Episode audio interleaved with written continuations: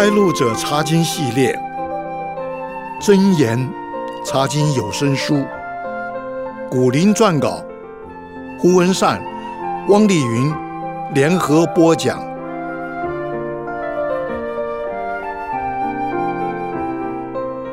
亲爱的弟兄姐妹平安，我是文善，我是丽云，弟兄姐妹好。丽云，请你说说看，在整个受造物当中，头一个顶撞神的是谁？你特别强调整个受造物，这其中一定有玄机。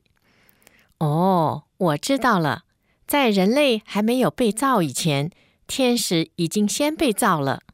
其中一位受造的天使长却不守本位，想要争取与神同等的地位，结果被神逐出天庭。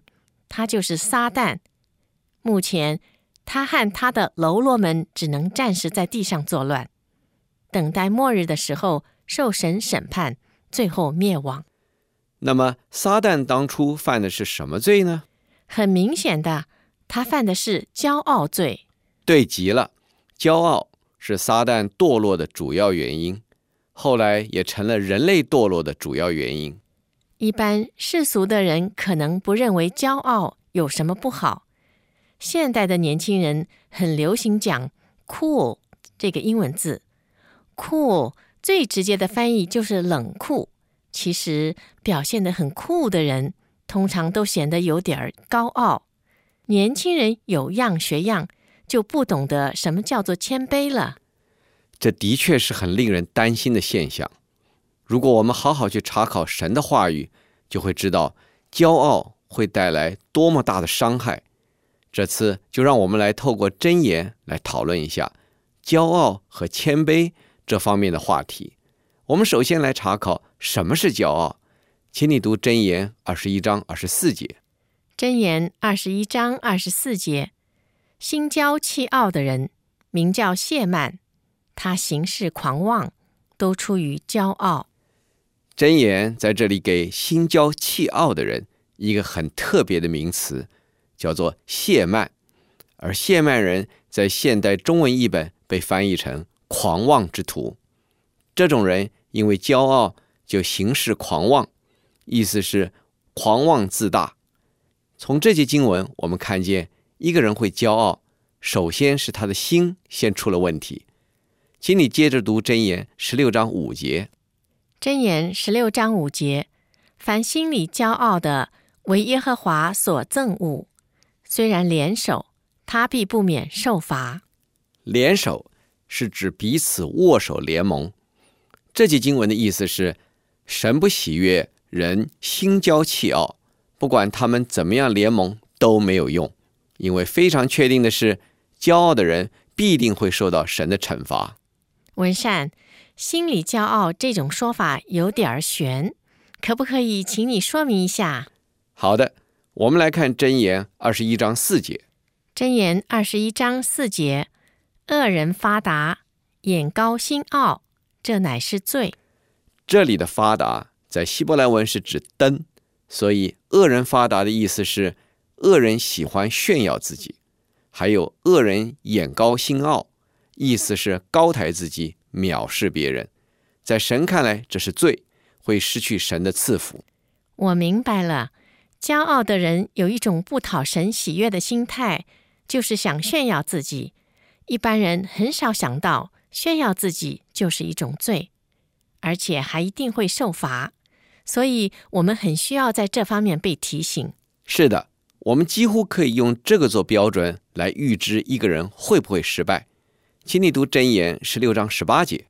箴言十六章十八节：骄傲在败坏以先。狂心在跌倒之前，请你也念一下现代中文译本的翻译。现代中文译本的箴言十六章十八节：骄傲导向灭亡，傲慢必然衰败。希伯来人认为这句箴言是箴言中的箴言，可见这项真理有多么重要，又有多么真实。另外一节箴言也有类似的提醒，请你读箴言十一章二节。箴言十一章二节：骄傲来，羞耻也来；谦逊人却有智慧。在这里把骄傲的人和谦逊的人做了一个对比。骄傲的人因为没有自知之明，又自不量力，常常就丑态百出，结果叫自己蒙羞；而谦逊的人不会把自己看得过高，谨慎的不会去做使自己丢人现眼的事情。是啊，骄傲并不会帮助人变成他自己所期望的大人物，反而使他成为别人心目中的小人。中国字里面的“臭”字的写法，不就是字大再加上一个点儿吗？所以，骄傲自大的人好惹人讨厌哦。所以，每当我看到有人开始心骄气傲的时候，我就会为他非常担心。因为我知道他不久以后就会从现在成功的地位上失败下来。文善，如果你看到我有那种心焦气傲的倾向的时候，你就要快点阻止我哦，可不能让我继续下去，以致一败涂地。会的，会的，请你也这样提醒我。好，我们接着来查考骄傲的人除了心态不对以外，还有什么其他的表现？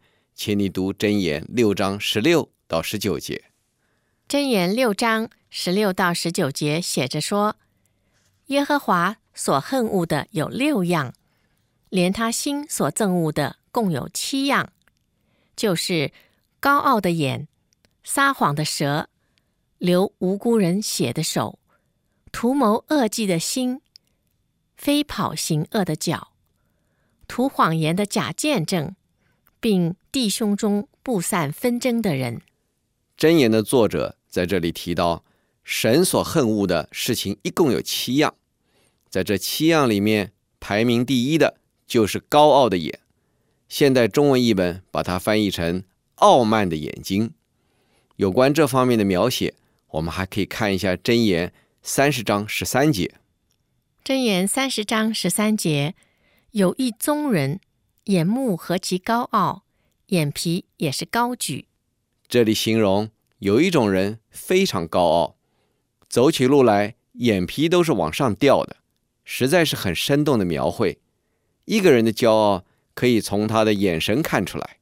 难怪我们平常形容一个人很骄傲的时候，就说他的眼睛长在头顶上了，意思是他瞧不起别人。对，骄傲除了可以从一个人的眼神看出来以外，也可以从这个人的口中听出来。请你读箴言十四章三节。箴言十四章三节：愚妄人口中骄傲，如杖责打己身；智慧人的嘴必保守自己。这里提到愚妄人的一个表现是口中骄傲，所以我们看见骄傲的人也是愚妄人。丽云，你认为愚妄人会说些什么骄傲的话呢？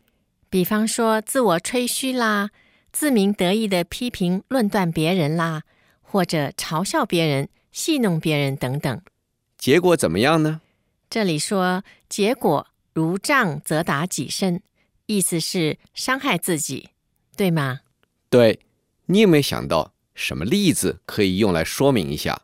愚妄人说骄傲的话，怎么样替自己惹祸呢？我想《撒母耳记上》。第二十五章所记载的那个大财主拿巴的故事，可以用来说明。拿巴的牧羊人在加密牧羊的时候，受到大卫和他手下人的保护。有一天，拿巴去加密剪羊毛，大卫很有礼貌地派人去见拿巴，希望他顾念他们的困境，赏一点食物。这对拿巴是轻而易举的事情，没想到。拿巴非但不给食物，反而还把大卫辱骂了一顿。结果大卫被惹火了，要带四百个随从去攻打拿巴。幸亏拿巴有个聪明的妻子亚比该，她及时用礼物和智慧的话语平息了大卫的怒气，挽救了家园。而拿巴自己却在十天以后被神击打死亡了。是的，拿巴的结局。完全像箴言这里所写的，乱说骄傲的话，结果伤害到自己。而拿巴的妻子雅比该的表现，正应验了这节经文后半节所说的：智慧人的嘴必保守自己。所以，我们不要低估了口里所说的话，因为它能够毁了我们，也能够保护我们。请你接着读箴言二十九章二十三节。箴言二十九章二十三节：人的高傲必使他卑下，心里谦逊的必得尊荣。我们从这节经文看到，高傲或者骄傲对人没有一点好处，只会败坏一个人。相反的，谦逊或者谦卑会带给人许多好处，其中的一项好处就是尊荣，意思是受人敬重。所以，谦卑的人不是弱者，而是有福的智慧人。文善，可能有人想知道怎么样区别谦卑和自卑，因为从表面上看来，这两者挺像的。你说的对，谦卑和自卑的确很容易被混淆。但是，他们之间其实非常不一样，是两种完全不同的心态。谦卑的人不会瞧不起别人，而自卑的人会瞧不起自己。这么说来，自卑和骄傲反而比较相像了，因为他们都瞧不起人，只不过一个是瞧不起自己，另一个是瞧不起别人。没错，根据心理学家的分析，有的人为了遮掩自己的自卑，就表现得很骄傲，免得被别人瞧不起。嗯，原来如此，所以我们应该谦卑，却不要自卑。对，请你根据我们刚才查考过的内容，综合一下，骄傲的人和谦卑的人有什么不同，好吗？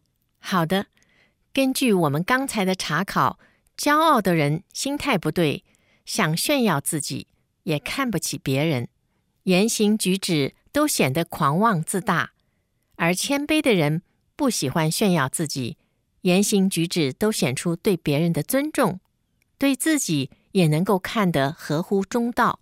谢谢你，即使我们已经是基督徒了，也难免还会受到骄傲的试探，所以我们需要警醒祷告，也需要彼此提醒，才不会掉进撒旦的圈套里去。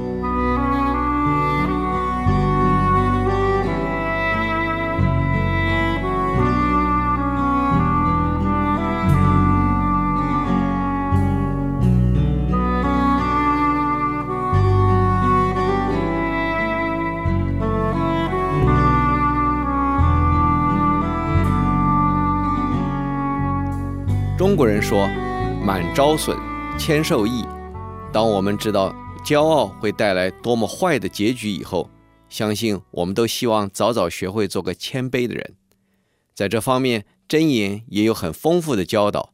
请丽云先读箴言十四章六节。好的，箴言十四章六节：谢曼人寻智慧，却寻不着；聪明人易得知识。我们已经查考过。亵慢人就是心骄气傲的人，而这里说的智慧和知识，都是指属神的真智慧。这句格言说到，骄傲的人很想得到属神的真智慧，但是得不到；而聪明人很容易就得到了。丽云，你知道原因吗？我想是因为狂傲的人自以为是，不肯用神所称许的方法来获得智慧。当然就得不到了，而聪明人呢？他们晓得用神喜悦的方法来寻求智慧，结果就寻到了。那么，神所喜悦的方法是什么呢？就是敬畏神。我们在箴言一章七节已经读到，敬畏耶和华是知识的开端。在箴言九章十节又读到，敬畏耶和华是智慧的开端。对极了。所以，首先要敬畏神，才会成为谦卑的人，也才会得到神所赐的真智慧。相反的，狂妄自大的人不敬畏神，就得不到真智慧，而成了愚妄的人。敬畏神的谦卑人，除了会得到神所赐的智慧以外，还有什么其他的赏赐呢？请你读箴言二十二章四节。箴言二十二章四节。敬畏耶和华，心存谦卑，就得富有、尊荣、生命为赏赐。这里有一题加法，是敬畏神加谦卑等于富有加尊荣加生命。哇，好好哦，这跟世俗的看法很不一样。一般人总认为要精明一点、厉害一点才能够高人一等。既然真正永久的福气是神赏赐给人的，我们当然要根据神的法则才能得到啊。让我们都记住这条属灵的加法：敬畏神加谦卑等于富有加尊荣加生命。除了敬畏神这个关键之外，在新约圣经的彼得前书五章五节，我们也看到学习顺服会帮助我们制服我们的傲气。我来读彼得前书五章五节，写着说：“你们年幼的也要顺服年长的，就是你们众人也都要以谦卑束腰，彼此顺服，因为神阻挡骄傲的人。”赐恩给谦卑的人，使徒彼得在这里暗示了，以谦卑束腰就能够做到彼此顺服。换句话说，不能够彼此顺服，就是一种骄傲的表现。而彼得还特别强调，神阻挡骄傲的人，阻挡有敌对的意思，所以我们不要把骄傲当做很平常的事情，因为与神为敌是很严重的事情。这么说来，无论在家庭里面还是在教会里面，学会顺服就不容易有骄傲的表现了。文善，一个人表现出骄傲的样子，说些损人利己或者贬低别人的话，会不会也是因为嫉妒的心在作祟呢？是很有可能。我们来看箴言十四章三十节怎么说。好的，箴言十四章三十节写着说：“心中安静。”是肉体的生命，嫉妒是骨中的朽烂。根据这句格言，我们可以说，嫉妒的一种表现是心中不安静。有道理，嫉妒常常令人心中愤愤不平。在这里，还把嫉妒的后果形容得很可怕，说它是骨中的朽烂。想想看，骨头在人体里面朽烂，那种痛苦。会多么难熬啊！可见嫉妒对人的杀伤力有多么大。如果从嫉妒这个角度来看，我们可以说，骄傲的人嫉妒别人，不愿意接受别人比自己强这个事实；而谦卑的人正好相反，谦卑的人接受别人比自己强这个事实，不会去嫉妒别人。箴言十三章十节还告诉我们，骄傲的人会挑起争端。箴言十三章十节：骄傲直起争竞，听劝言的却有智慧。骄傲的人为什么会挑起争端呢？就是因为骄傲的人通常都很好强。我见过一个很骄傲的人，凡是别人提出来的意见，他都要反驳回去。这样子不挑起争端才怪呢。而谦卑的人正好相反，总是看别人比自己强。所以愿意接受别人的意见。中国人不是说吗？三人行，必有我师焉。别人总有值得我们学习的地方呀。有这种谦虚态度的人，就像这节经文所说的，是有智慧的人。在新约圣经的腓立比书二章三节，也劝勉信徒要看别人比自己强。请你读一下这节经文。腓立比书二章三节。凡事不可结党，不可贪图虚浮的荣耀，只要存心谦卑，个人看别人比自己强。使徒保罗在这里劝导信徒，要存着谦卑的心，看别人比自己强，这样就不会骄傲，不会把自己看得太高，也不会瞧不起别人，认为别人都不如自己。文善，我知道有的人谦卑到一个程度。明明是自己比别人强，都不去争，反而把功劳归给别人。你这么说，是不是心目当中有这样一个人呢？你猜对了，我想到了美国的林肯总统。林肯是在美国南北战争期间担任总统的人。由于拥护林肯总统的北军在那次战争获得胜利，使得在美国南方的奴隶制度被废除了。也在全国产生深远的影响。他的这项功绩，叫美国人永远都纪念他。但其实林肯总统并不想把功劳归给他自己。你怎么知道呢？据说在盖蒂兹堡战役以后，林肯曾经不断地去信给北军的米德将军，要他趁胜追击南军。在他发出的最后一道命令里面，还附了一张纸条，上面写着说：“如果你出兵打了胜仗，就把这道命令和这张纸条都毁掉；如果打败了，就把这道命令和这张纸条公开发表出去。”你看，林肯总统打算把功劳归给将士们，却把失败归给他自己。这的确是很好的例子，谢谢你。我们还发现。和骄傲的人相处，有一点非常困难，就是他们不肯接受别人的指正，以致没药可救。请你读一下《箴言》十八章十二节。《箴言》十八章十二节写着说：“败坏之先，人心骄傲；尊荣以前，必有谦卑。”骄傲的人自以为是，不肯接受别人善意的提醒，结果就会一错再错。最后一败涂地，而谦卑的人正好相反，他们听从神，也接受别人的指正，结果就会越来越有智慧，也越来越尊贵。所以，愿意接受别人善意的指正，就会帮助自己成为谦卑的人，结果反而得到意外的尊荣。还有，人之常情就是喜欢和有钱财、有权势的人拉关系。但是谦卑的人就不会那么势利，而会愿意和贫乏人做朋友，对不对？对，箴言十六章十九节就是这么说的。我来读一下，箴言十六章十九节：心里谦卑，与穷乏人来往，强如将鲁物与骄傲人同分。这里说到，谦卑的人不会瞧不起穷人，愿意和他们做朋友，这样做。好过去拉拢有钱有势的骄傲人。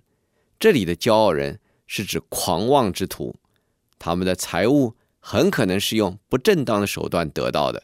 如果去和他们同享这样得到的财物，真会令人心里不安。所以宁愿屈就卑微的人，大家同甘共苦，也不要贪图利益，去和狂傲的人为伍，以致一同陷在罪里。没错。箴言里面有不少经文提醒我们，不要羡慕恶人发达，就想和他们一样威风，结果得不偿失。我们先来看箴言二十三章十七、十八节。箴言二十三章十七、十八节：你心中不要嫉妒罪人，只要终日敬畏耶和华，因为至终必有善报，你的指望也不至断绝。嫉妒罪人。可以被翻译成羡慕罪人。这句箴言规劝人，不要因为看见犯罪作恶的人兴旺，就羡慕他们。丽云，羡慕罪人有什么危险呢？羡慕罪人的结果，很可能不知不觉的就学了罪人的样式，偏离了正路。但是罪人的兴旺只是暂时的，他们最后一定会受到神的惩罚。如果学他们，最后也会同样被惩罚，对极了。所以这句智慧的话规劝我们，要继续过敬虔的生活，不要灰心，因为最后一定会有善报，意思是会有美好的结局，指望也不致断绝。这句话的意思是前途光明。也请你读一下箴言二十四章一二两节。箴言二十四章一到二节。你不要嫉妒恶人，也不要起意与他们相处，因为他们的心图谋强暴，他们的口谈论奸恶。这里再度规劝我们不要嫉妒恶人，意思是不要羡慕他们暂时发达，也要避免和恶人相处。丽云，恶人有什么特点呢？这里形容恶人心里想的是坏事，口里说的是伤害人的话。活像个极度骄傲的人。我们说过，这种人不会有好的结局，所以和他们在一起是很危险的事情。恐怕会学会了他们的坏榜样，又会被他们连累受罚。最后，我想请你帮忙归纳一下，我们可以怎么样做，使自己远离骄傲，而成为谦卑的人？好的，首先也是最重要的，就是要敬畏神，在神的面前谦卑下来，然后要以谦卑的心待人，彼此顺服。非但不去嫉妒别人的优点，反而要看别人比自己强。有功劳的时候，要纪念别人的辛劳。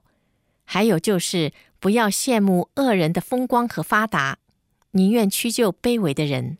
谢谢你提到谦卑的典范，我就很难不想到圣法兰西斯这位活在第七世纪的圣徒。